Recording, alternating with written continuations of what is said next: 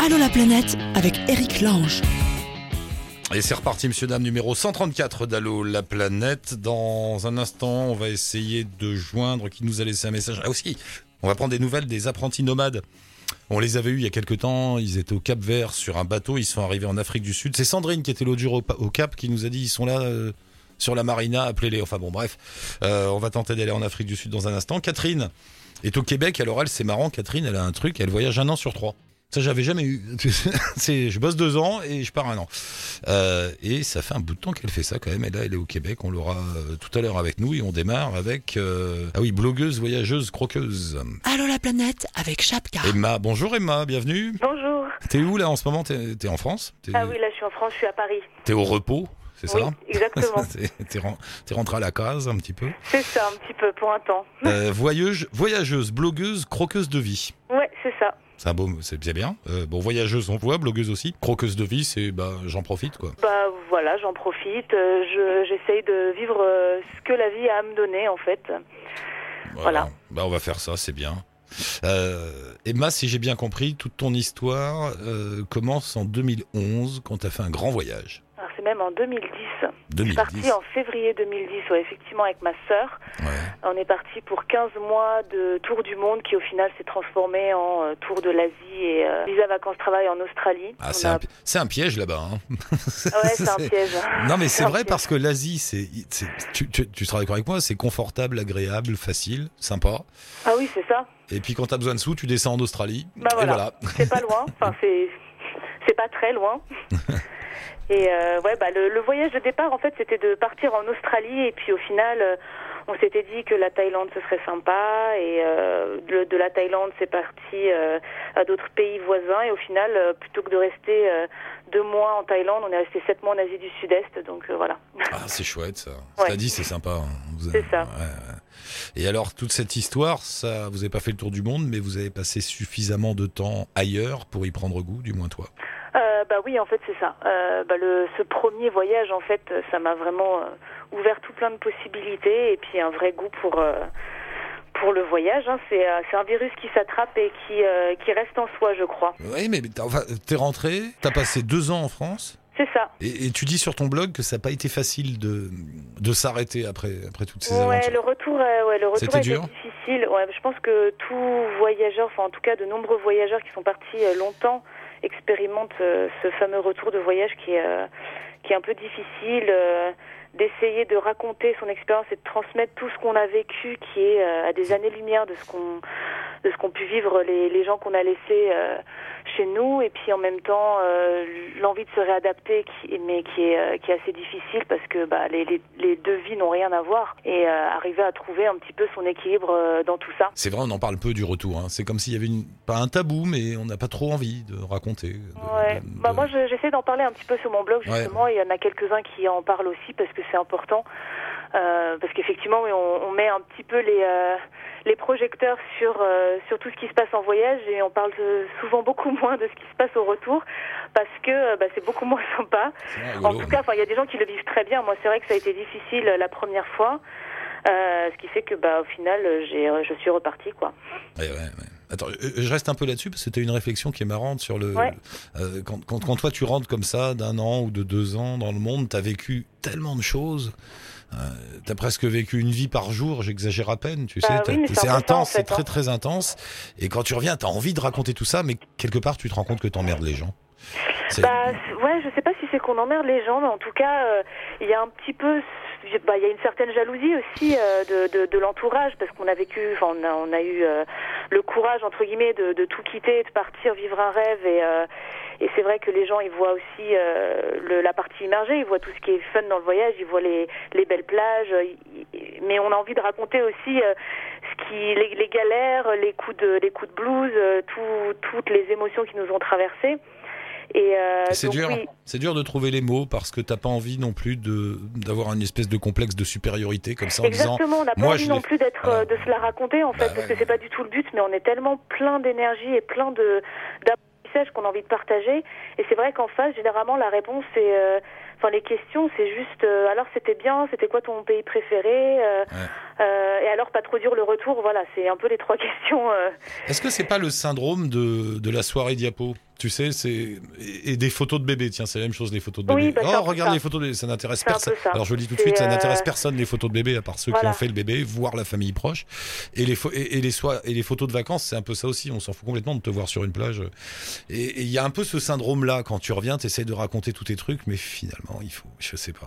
Oui, et puis en fait, c'est quelque chose qui nous suit, c'est quelque chose qui nous, que- dont on est imprégné en fait. Donc c'est pas juste euh, en une soirée de retour qu'on va tout raconter, c'est quelque chose qu'on va radoter un peu et les gens, bah, au bout d'un moment, ça les fatigue, donc on n'en parle plus. Et euh, et il y a vraiment bah, une certaine déconnexion et euh, une réadaptation à avoir avec ses proches. Euh, et puis, ouais, Ah, c'est pas évident. Pas toujours évident, non. Et donc du coup, t'es reparti. Mais reparti. euh, t'es reparti pas, pas sur la longueur? Enfin, je sais pas d'ailleurs. T'es reparti, t'as Bah, monté un si, en blog? fait, je suis repartie euh, un an en visa vacances-travail euh, à Montréal. D'accord, bien. Euh, J'en ai profité pour euh, pour faire un petit euh, une, une petite traversée de euh, de 16 000 kilomètres en voiture euh, pour découvrir euh, ce super pays et puis ensuite euh, 16 000. Attends, je t'arrête. 16 000 kilomètres? ouais aller-retour en voiture ouais ouais c'est Ah, c'est si grand que ça. T'as fait quoi? T'as fait Mont- Montréal, Vancouver, et aller-retour? Montréal jusqu'à l'île de, Vancouver en passant par les Rocheuses Ouais.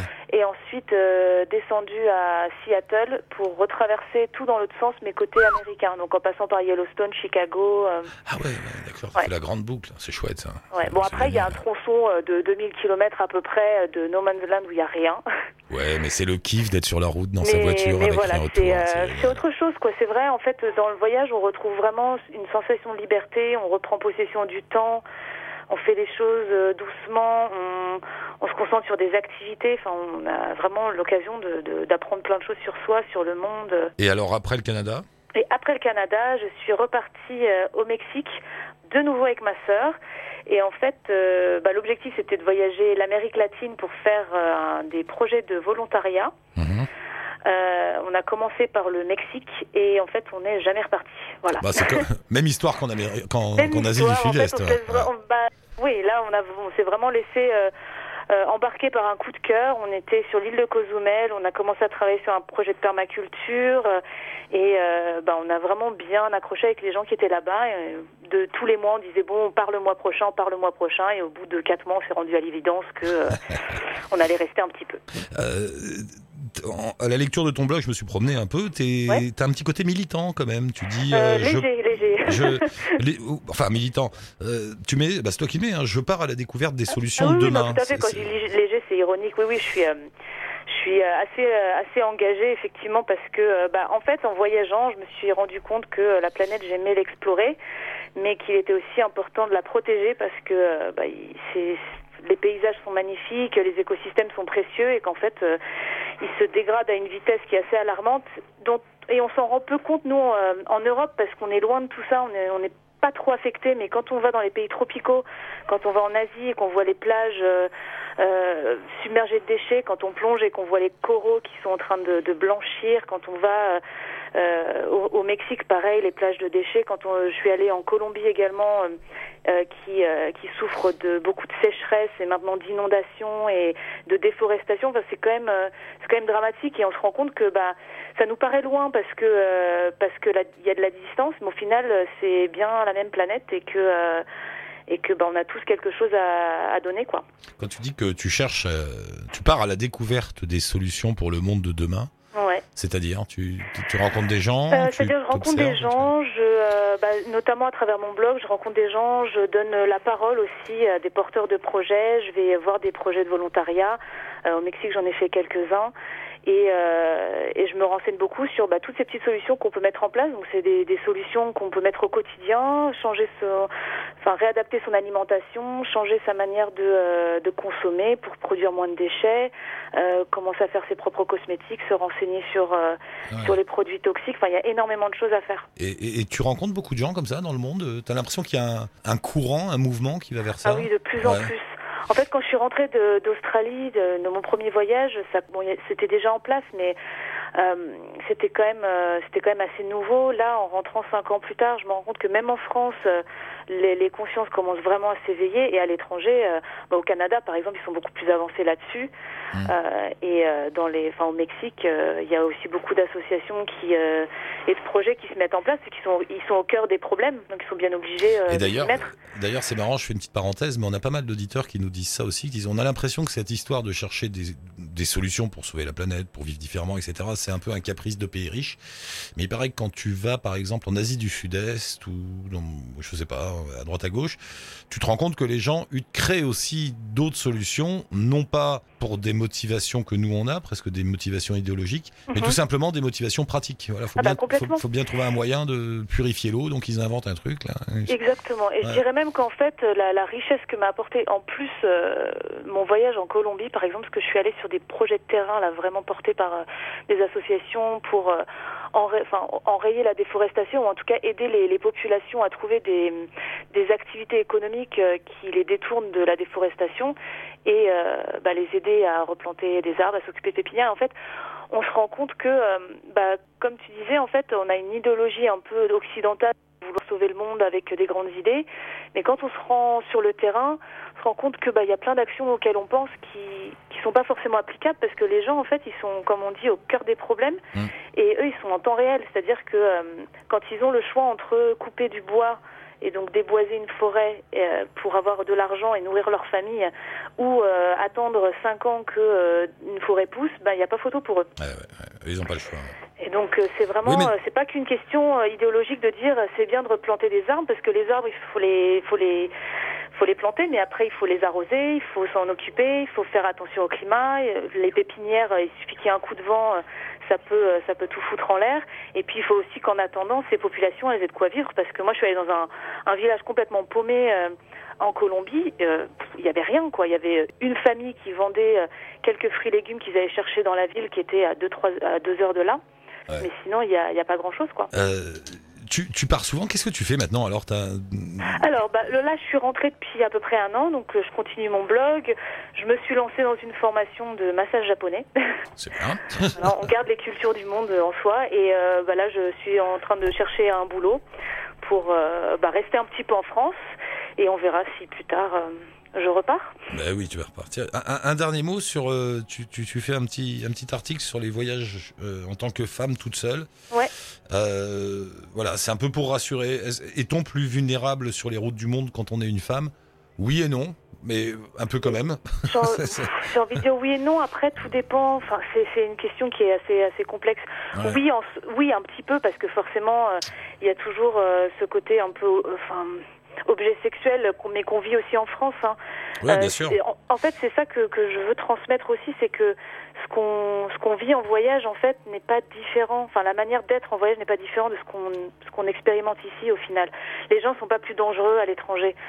Euh, Non, mais c'est euh, nous et qui sommes. C'est peut-être. Je suis d'accord avec toi, mais euh, je mets un bémol. C'est peut-être nous qui sommes en danger parce que on est moins méfiants. On- Ah bah, oui, enfin, alors et puis on est on est sur un terrain qu'on connaît pas. Souvent Oui, on connaît pas la langue, la culture, euh, les problèmes économiques. Voilà. Et, et du coup, bah on, on peut faire des conneries sans le savoir, quoi.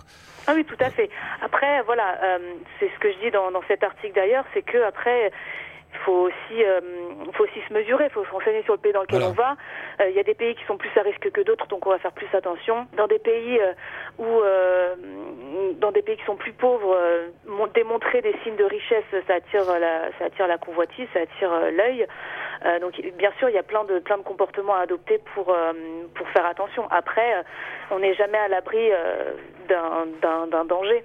Ouais, bien Mais, sûr. euh, Mais il faut, on, a tendance à baisser le, à baisser le bouclier, quoi, parce qu'on est en vacances ou on est Oui, en voyage, on se sent bien, on se sent heureux, on a l'impression que le monde entier est chouette et sympa, et, et on oublie que le gars, il va te piquer ton appareil photo comme si t'étais au Châtelet, quoi. Non, mais C'est- exactement ça. Mais en fait, C'est- juste de se dire que ce qu'on vit ici, euh, c'est pareil ailleurs. Exactement, exactement. Voilà, oui, mais c'est nous qui l'oublions, c'est ça, je veux dire. Ouais, on l'oublie parce qu'on Ouais, est dans un dans un autre, on se croit dans un autre univers, mais les gens sont, enfin, restent humains. Et, et- et comme tu disais, attention à- aux richesses exposées. Et dans certains pays, les richesses, ça peut être pas grand-chose. Ah oui, tout à fait. Voilà. Donc faites attention. Moi, j'ai toujours dit aux gens qui, tu sais, qui se baladent avec des gilets, avec plein de poches. euh, C'est tout juste s'il n'y a pas marqué sur la poche. Alors là, il y a mon passeport, là, il y a mes sous, là, il y a ma Oui. carte de crédit. Mais mettez pas des trucs comme ça, quoi. Après, les gars, Ouais. forcément, ils vont vous piquer vos sous. Ouais, non, mais c'est vrai qu'on n'y pense pas toujours parce Ouais. que on se dit, on se dit que ça nous arrivera pas à nous, mais il faut toujours rester vigilant. Moi, quand j'étais euh, à Medellin en Colombie, euh, ça fait euh, ça fait juste quelques années où ça, enfin, la Colombie qui est maintenant un peu plus ouverte au tourisme. Avant, ça restait dangereux. Medellin reste quand même une ville qui peut, dans certains quartiers, être un peu dangereux. Moi, je rentrais en taxi tout le temps. Je prenais pas de risques et c'était, enfin, le taxi, ça coûte pas grand chose. Donc, euh, on va pas prendre de risques inutilement, en fait. C'est pas, l'idée, c'est pas de se prouver que euh, on peut tout faire et que rien ne nous arrivera. C'est aussi d'être un peu mesuré et, euh, et, de faire attention quand il faut. Belle parole, Emma. On va s'arrêter là. Merci beaucoup. Je donne rendez-vous sur ton blog, euh, planetaddict.com, où il y a des histoires de voyage, mais aussi comment faire son savon tout seul. Ouais, voilà, des petits conseils de la vie quotidienne comme ça. Euh, bah, merci beaucoup, Emma, et tiens-nous bah, au courant. Tiens-nous pour, pour, la prochaine. Bonne journée. À bientôt, merci. Au revoir. Et on file au Québec, c'est ça? Catherine, bonjour, bienvenue. Bonjour. Ça va bien Catherine? Ah, euh, je, je, me demandais si tu étais française installée au Québec ou québécoise d'origine. À l'accent, je crois deviner que tu es québécoise. Québécoise d'origine, oui. D'accord. Et donc, tu habites à Montréal? Oui, j'habite à Montréal. Blogueuse de voyage. Tra comment il s'appelle ton, ton blog? C'est 4 en cavale, hein Oui, 4 en cavale.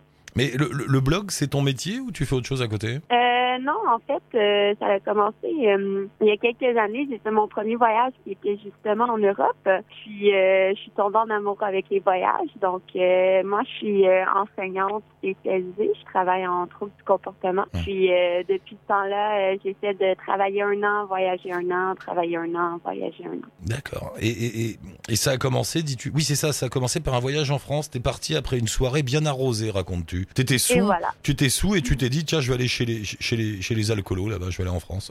c'est pas mal ça que c'est passé.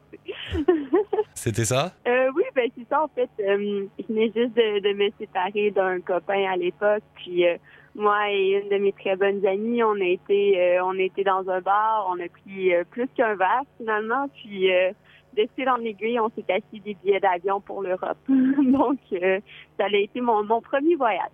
Et t'es venue en France? En tant que voyageuse. Euh, ton regard sur la France quand on débarque chez nous, euh, voilà, pour le plaisir, pour le voyage, on est bien accueillis euh, J'ai parti à Paris en premier. Donc, Paris, Paris peut être ville, mais le reste de la France, j'ai adoré. Je suis même retournée dans les Alpes pour travailler un hiver. Puis, la France est vraiment un super beau pays, diversifié. Les gens sont super sympathiques. Puis euh, la nourriture est extraordinaire. Vive le fromage, vive le vin. mais Paris, Paris, euh, ouais, c'est pas terrible, Paris. Ben, j'ai adoré la ville de Paris, mais on peut rencontrer des gens super sympathiques, comme on peut rencontrer des gens qui vont être très euh, stressés et, et rudes dans leur façon de nous répondre. ouais, on est particulier, nous les Parisiens, tu sais, faut, il faut prendre du temps pour nous connaître. On est un peu fermé voilà. au début, c'est vrai, mais après on est sympa.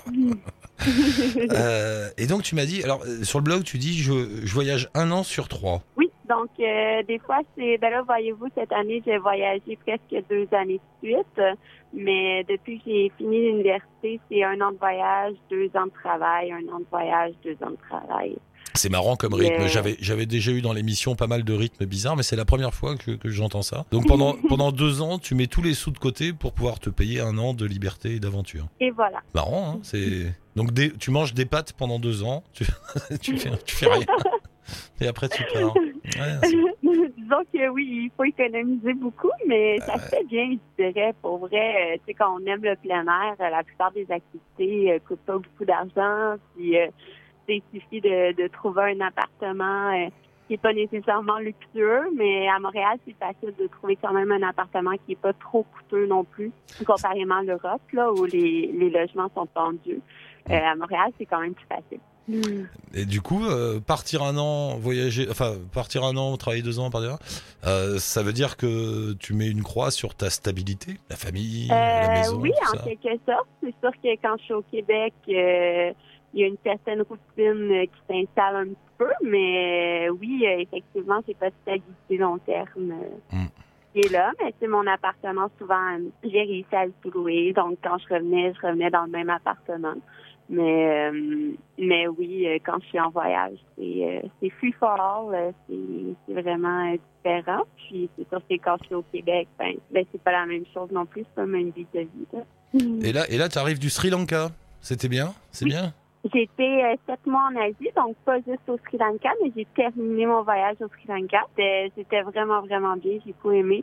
C'est euh, très, très relax comme, euh, comme vibe, comme pays. Les gens sont les gens sont, sont c'est un peu comme euh, les vies, il y a comme il y a pas de temps, on dirait que le temps s'arrête. Les gens euh, les gens prennent leur temps pour te parler, ils sont pas pressés. Euh, tu peux être assis 30 minutes avant qu'un serveur vienne prendre ta commande, mais tout le monde dans le village va venir te parler. C'est vraiment chouette. Moi, j'ai bien aimé. C'est une ambiance cool. Tu, c'est facile de voyager là-bas, de, de, se déplacer, de se loger, parce que c'est un pays, c'est récent, les voyages au Sri Lanka. C'est un pays qui a longtemps été déchiré par une guerre, donc on ne pouvait pas y aller. Et là maintenant, ça va mieux et, c'est facile, on peut voyager tranquillement. Euh, oui, moi j'ai pas, euh, j'ai aucun problème. C'est sûr qu'il y a certains villages, il faut faire attention. Si tu décides de voyager en train, tu n'auras pas de problème. Si tu t'arrêtes dans tes destinations, moi, j'ai décidé d'aller faire les montagnes euh, en moto avec mon copain. Donc, euh, tu sais, nous, il fallait qu'on fasse un petit peu attention dans le sens qu'il y a des villages où il va y avoir personne pour t'héberger, où il y aura comme rien, rien, rien. Donc, il faut vraiment que tu fasses attention avec l'heure puis les moments de la journée où tu décides de, voyager puis que tes temps soient réalistes aussi. Mais euh, comme tel, c'est vraiment, vraiment un beau pays. Puis euh, je me suis jamais sentie en danger. Puis même qu'à un moment donné, on s'est retrouvé dans un petit village à tourner en rond pendant quatre heures, à trouver un, aucun endroit où on pouvait dormir pour la nuit. Puis euh, finalement, le, la nuit s'est couchée, il pleuvait, on pouvait plus conduire. Puis une famille super gentille qui nous a invité à aller dormir chez eux. On a vraiment eu une super belle soirée. Les gens sont accueillants, ils sont vraiment très gentils. D'accord. Mm. Est-ce qu'il y a un petit côté quand même euh, cocotier, plage dorée euh, au Sri Lanka? Il paraît que c'est pas mal aussi. Oui, quand tu vas dans le sud, euh, le sud, justement, le Widiyama, Midiyama, c'est des plages, c'est surf, tu tombes dans une ambiance un petit peu plus surf town, californien un peu. Bien sûr avec la saveur sri-lankaise, mais oui, oui, tu peux avoir des plages. Puis si tu veux trouver du luxe, tu peux en trouver dans le sud. Catherine, on va s'arrêter là parce que le son est pas très bon. Je mets un lien avec ton blog, donc quête en cavale. Euh, on met le lien sur le blog d'Allo la planète. Et puis tiens-nous au courant pour tes prochaines euh, destinations, ton prochain départ. Bonne ah, chance. Ça va être cet été. Ah bah très bien. Merci Catherine, à bientôt. À bientôt. Au revoir. On quitte le Québec, on descend au sud, mais alors tout, tout, tout, tout au sud, puisqu'on va en Afrique du Sud, au Cap, retrouver nos apprentis nomades, Théo, Julien et Norman. Lequel des trois est avec nous? Théo? Julien Salut, salut Eric, c'est Julien. Salut Julien, bienvenue. Ça va? Ça va bien et toi? Ben oui, alors j'avais plus de vos nouvelles et c'est Sandrine l'autre jour qui nous a dit mais ils sont là. Oui, on l'a retrouvé ici en fait, on l'a croisé euh, un soir à la marina de Cape Town. Ben ouais. Et... Parce que Sandrine, on l'a eu l'autre jour, c'est une auditrice d'Allo la planète qui avait trouvé un bateau depuis l'Argentine, si je dis pas de bêtises. Euh, elle a traversé l'Atlantique elle a, passé le Cap Horn d'ailleurs, c'est la classe. Euh, Exactement. Et elle est arrivée en, en, Afrique du Sud et puis elle m'a envoyé un message en me disant Ah ben à la marina, il y a les autres là, euh, ils sont arrivés. Euh, et vous repartez bientôt, paraît-il. Donc c'est pour ça, il faut se dépêcher. C'est ça, on repart bientôt. Euh, bah, la dernière fois qu'on s'était appelé, nous on était au Cap Vert. Voilà. et on a mis 53 jours quand même pour arriver jusqu'ici, donc ça a été ça a été assez long, mais c'était vraiment bien. Vous êtes en bateau, faut le rappeler, en voilier. Euh, le Cap Vert, l'Afrique du Sud, comment vous avez fait? Vous avez longé la côte africaine? Comment ça se passe? Euh, Pas du tout. En fait, euh, ce, que, ce qui s'est passé, c'est qu'on a d'abord visé le Brésil, parce qu'en fait, tu as, les, les, courants et les vents qui tournent. Ça fait comme un 8 en fait dans l'océan Atlantique. Donc tu as Gulf Stream qui tourne dans un sens, et dans l'Atlantique Sud, ça tourne dans l'autre sens. Donc ah nous, nous, on cède avec ces courants-là et ces vents-là en longeant le, le, Brésil. Et euh, quasiment en face de l'Argentine, et ben là, on, on retraverse au final l'Atlantique pour arriver jusqu'en Afrique du Sud. C'est dingue ça. Pour, pour aller de, du nord de l'Afrique au sud de l'Afrique, il faut passer par le Brésil alors. Exactement. Bah, en fait, tu, tu, pour, tu, pourrais longer, tu pourrais longer les, les côtes de, de de l'Afrique, mais on n'a pas le bateau pour. En fait, il faut avoir un bateau de course pour faire du, du près, donc euh, proche du vent. Tu vois, tu vois ce que je veux dire? Non, mais je comprends à peu euh, près. Je, je, connais rien en bateau, mais ça me fait marrer. Comme on n'a pas, comme on n'a pas un bateau de course, on a plus un gros bateau de voyage qui qui va pas très vite. On préfère avoir euh, souvent les vents qui viennent de derrière ou de, de côté plutôt que les vents qui viennent d'en face. Tu sais, mais c'est marrant ce que tu racontes parce que pour des gens comme moi qui n'y connaissent rien à rien, la traversée de l'Atlantique, c'est une espèce d'exploit incroyable que peut-être je ferai un jour dans ma vie, euh, Inch'Allah. Et là, et là, toi, tu me dis, non, non, mais pour, non, mais il vaut mieux qu'on on est passé par le Brésil, puis on est revenu, c'était plus plus facile. Genre, ils ont fait deux fois la traversée de l'Atlantique comme ça, quoi, juste parce que c'était plus facile. C'est marrant quand même. C'est plus long, mais c'est plus facile. C'est un, un, autre, un autre effort. En fait. il, faut, il faut rappeler en deux mots ce que vous faites. Donc, vous êtes trois copains, euh, Théo, Julien et Norman, pour ceux qui n'ont pas écouté le précédent podcast. Euh, vous avez décidé de partir, c'est trois ans, je crois, hein, sur un bateau. Ouais, minimum. Voilà. Vous avez récupéré ou racheté un bateau et vous êtes partis tous les trois comme ça, à vivre euh, nomade des mers. Euh, je ne sais plus comment vous gagnez votre vie d'ailleurs, si vous la gagnez ou pas. Alors, on, un peu de piraterie. En fait, on, on l'a gagné, on l'avait gagné avant. Euh, on avait euh, chacun travaillé de notre côté. On a mis euh, toutes billes un peu dans, le projet. Et puis, on, de tout le budget, on avait 80% de, notre propre poche. Après, on a, fait une campagne de crowdfunding et puis on a eu quelques sponsors. On en a retrouvé un d'ailleurs ici à Cape Town. Donc, en fait, à chaque fois qu'on on rencontre des professionnels, on essaie de les démarcher pour avoir soit du matériel ou soit un support financier. Et puis, et puis avec tout ça, en fait euh, nous, ce qu'on essaie de faire, c'est de, de, faire des projets sur, sur notre route. Donc euh, là, notre, euh, notre prochaine étape, c'est Madagascar. Ouais. D'autre côté. Ouais. donc là, on repart normalement vendredi ou samedi pour un mois de un mois de mer jusqu'à Madagascar. et on a des, on n'a pas encore trouvé notre projet, mais on, on travaille euh, sur, euh, sur un projet de replantation d'arbres, euh, donc tout ce qui est lié à l'environnement et aussi à l'écotourisme. On essaie de se rapprocher d'associations qui ont un besoin ponctuel pour les supporter. Voilà, parce que vous avez monté vous-même une association, hein, l'association Apprenti Nomade. J'ai vu qu'au Sénégal, par exemple, vous avez fait une crèche. On a fait des jeux extérieurs pour une crèche. La crèche était déjà, était déjà les murs de la crèche étaient déjà installés, mmh. et, et en fait, c'est un besoin qui a été exprimé par les femmes de là-bas pour euh, que les enfants puissent aller à la crèche et euh, commencer l'école, c'est l'introduction à l'école. Et euh, rien de mieux que pour apprendre que de s'amuser. Donc nous, on, a, on leur a construit des, des jeux pour enfants avec des matériaux locaux, comme ça, de, de, un, de un, ils peuvent réparer ces jeux s'ils cassent, et en plus, ils peuvent même dupliquer ces jeux-là dans d'autres villages si besoin. D'accord, mais et, et, et, ça, vous en ferez beaucoup, des, je sais pas, des travaux comme ça, des participations comme ça, des missions? Oui, on en a une, parce qu'après Madagascar, notre route elle est un, petit peu compliquée, elle a changé. On revient en Afrique du Sud euh, pour euh, repréparer le bateau euh, parce qu'il faut qu'on trouve des chantiers sur notre route. Et en Afrique du Sud, on a un projet pour pour refaire une librairie cette fois-ci. Donc ah, pareil dans un petit village, il y a une école avec un genre de bungalow complètement désinfecté. Il y a un besoin de refaire une librairie. Et pourquoi C'est quoi la motivation? Vous pourriez juste voyager tranquillement quoi bah, ce serait dommage de juste voyager juste pour nous. Euh, l'important, c'est d'échanger avec euh, les populations locales, essayer de comprendre un petit peu la culture. Et rien de mieux que de faire des projets avec les gens euh, pour, pour déjà découvrir d'autres cultures, apprendre des langues et puis euh, voir aussi du, du, du paysage. D'accord. Et vous mettez votre petite pierre à l'édification d'un meilleur monde. Bah, on essaye en tout cas. ah, vous l'avez déjà fait au Sénégal. Là, en ce moment, on parle, il y a des gamins qui profitent d'un toboggan. Hein. donc ça marche. Euh, un, mot sur le Cap en Afrique du Sud. Euh, c'est beau, c'est comment C'est agréable? C'est une belle ville. C'est hein. assez extraordinaire. C'est assez extraordinaire la, la, vue de la marina. Il y a Temple, la, la Table Mountain. Mmh. Euh, donc c'est un plateau. Euh, donc euh, la, la, vue que j'ai en ce moment, bon, c'est un petit peu brumeux parce qu'on vient d'avoir un orage qui était assez violent, euh, alors qu'il a fait beau toute la semaine. Mais euh, c'est des montagnes dans plateau et en plus on a été voir pour l'instant en voiture la pointe de Bonne Espérance. pareil, on a été la voir pendant qu'il y avait une tempête. Donc c'est les, les, éléments sont présents, tu vois. Il y a du paysage et puis tu sens qu'ici il se passe des choses. C'est assez mythique comme endroit. Ouais, et puis c'est symbolique. Pour les navigateurs, en tout cas. Non, puis c'est symbolique, même quand t'es à pied au bout, là, il y a un petit parc naturel au bout, tu rentres, tu gardes ta voiture, tu marches, et t'arrives au bout de l'Afrique, quand même, à un moment, t'es là, tu dis, ah ouais, donc là, je suis au bout de l'Afrique, quoi. Voilà, après, c'est les pingouins, quoi. Enfin, les, je sais pas quoi. Exactement. il y en a déjà ici, hein. ouais, non, mais tu vois, la, prochaine étape, c'est, voilà, c'est la banquise. C'est non, c'est chouette d'être là.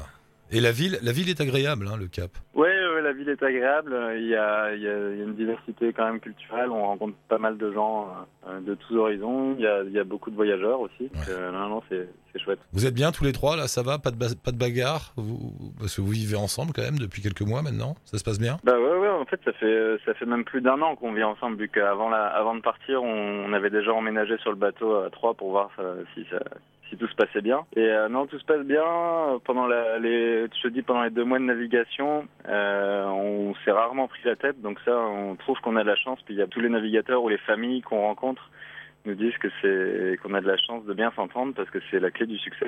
Il ne s'agirait pas qu'il y en ait Ah oui. qui s'en aille et dans ce cas-là, ça, ça remet en, en, en cause le projet. À chaque fois, je me dis, mais euh, les- comme ça, les voyageurs sur des bateaux, faut pas s'engueuler, quoi. Tu vois, tu es au milieu de l'Atlantique.